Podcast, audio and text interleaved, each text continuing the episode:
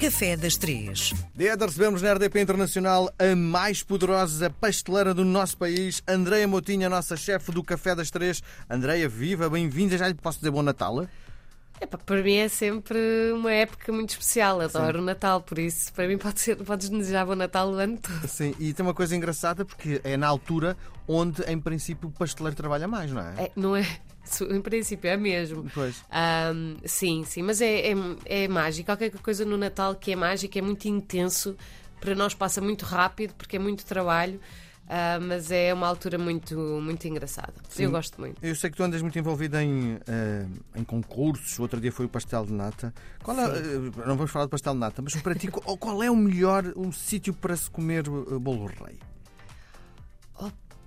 Eu não sou fã de bolo rei. Gosto mais do escangalhado e do bolo rainha. O bolo rainha para mim. escangalhado é que eu não faço ideia o que seja. Não sabes o que é, que é o escangalhado? É, é- tem outro formato. Hum. Ahm, então tenho, tenho que trazer aqui à, à- à rádio essa receita para nós falarmos um bocadinho mais sobre ele. Sim.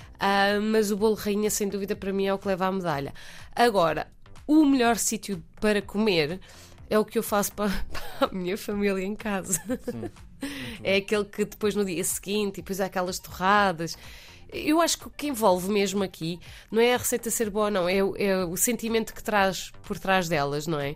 Ah, o- o- quando falamos em receitas de Natal, falamos em família, o bom e o mau que isso possa trazer em várias famílias, e é isso que, que aquece o coração, Muito literalmente. bem. E hoje, já que estamos a falar em Natal, há alguma receita de Natal? Sim, hoje vamos ela. sonhar. Sim, boa. não é? Os sonhos. Os sonhos é, é aquelas eh, receitas que se- tão boas, porque podemos tão fazer, por colocar coisas diferentes. Temos os sonhos de laranja, temos os sonhos de abóbora, temos os sonhos simples, temos os sonhos de laranja, a cenoura, já me estava a esquecer.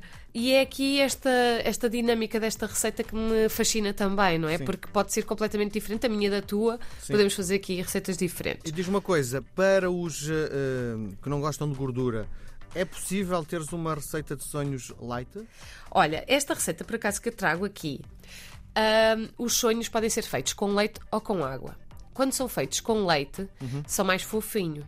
Sim. Mas a verdade é que lá está, hoje em dia, com tanta coisa que nós apanhamos e a lactose e, e afins, os que eu trago e os que eu vou pôr é com água, sabendo que os nossos ouvintes podem substituir por leite, na totalidade, ou pôr metade água, metade leite, ok? Sim. Ah, mas eu normalmente lá em casa faço para água, porque lá está o que tu estás a dizer. Ah, e também o preço das coisas, ah, fazer com água fica mais barato, há várias coisas.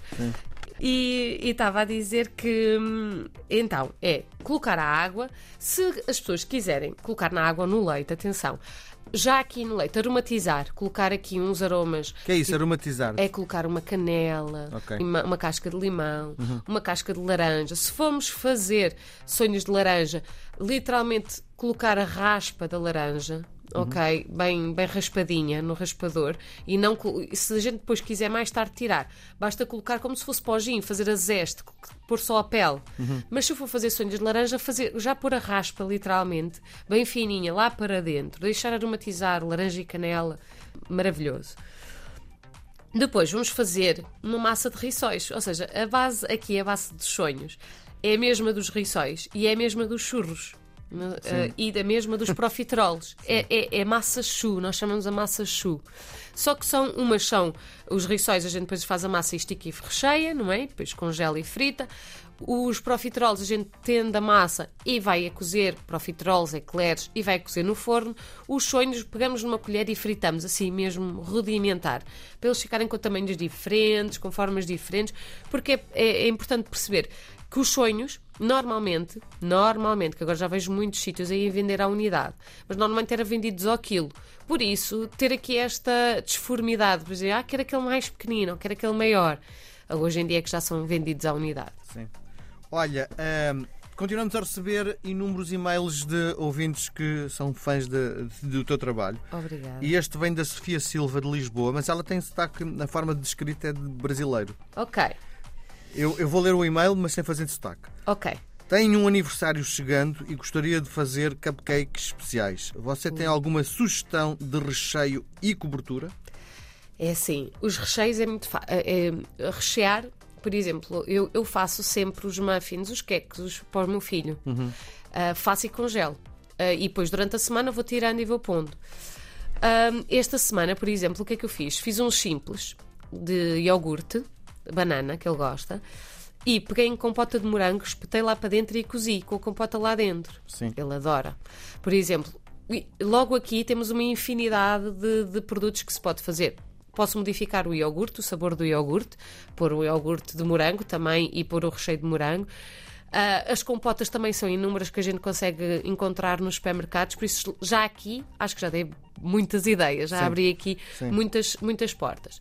Para a cobertura, depois depende, não é? Do que é que as pessoas gostam. Mas para ficar firme, aqueles bonitinhos, para a gente poder brincar, como é um aniversário que está a chegar, uh, as pessoas vão querer pôr decorações por cima, sem dúvida nenhuma. Uma ganache montada, que ou é seja, o que é que é uma ganache? Não faço ideia. É chocolatinatas, é muito simples, é assim em todo o mundo. É uma técnica em que tu ferves as natas e vertes sobre o chocolate.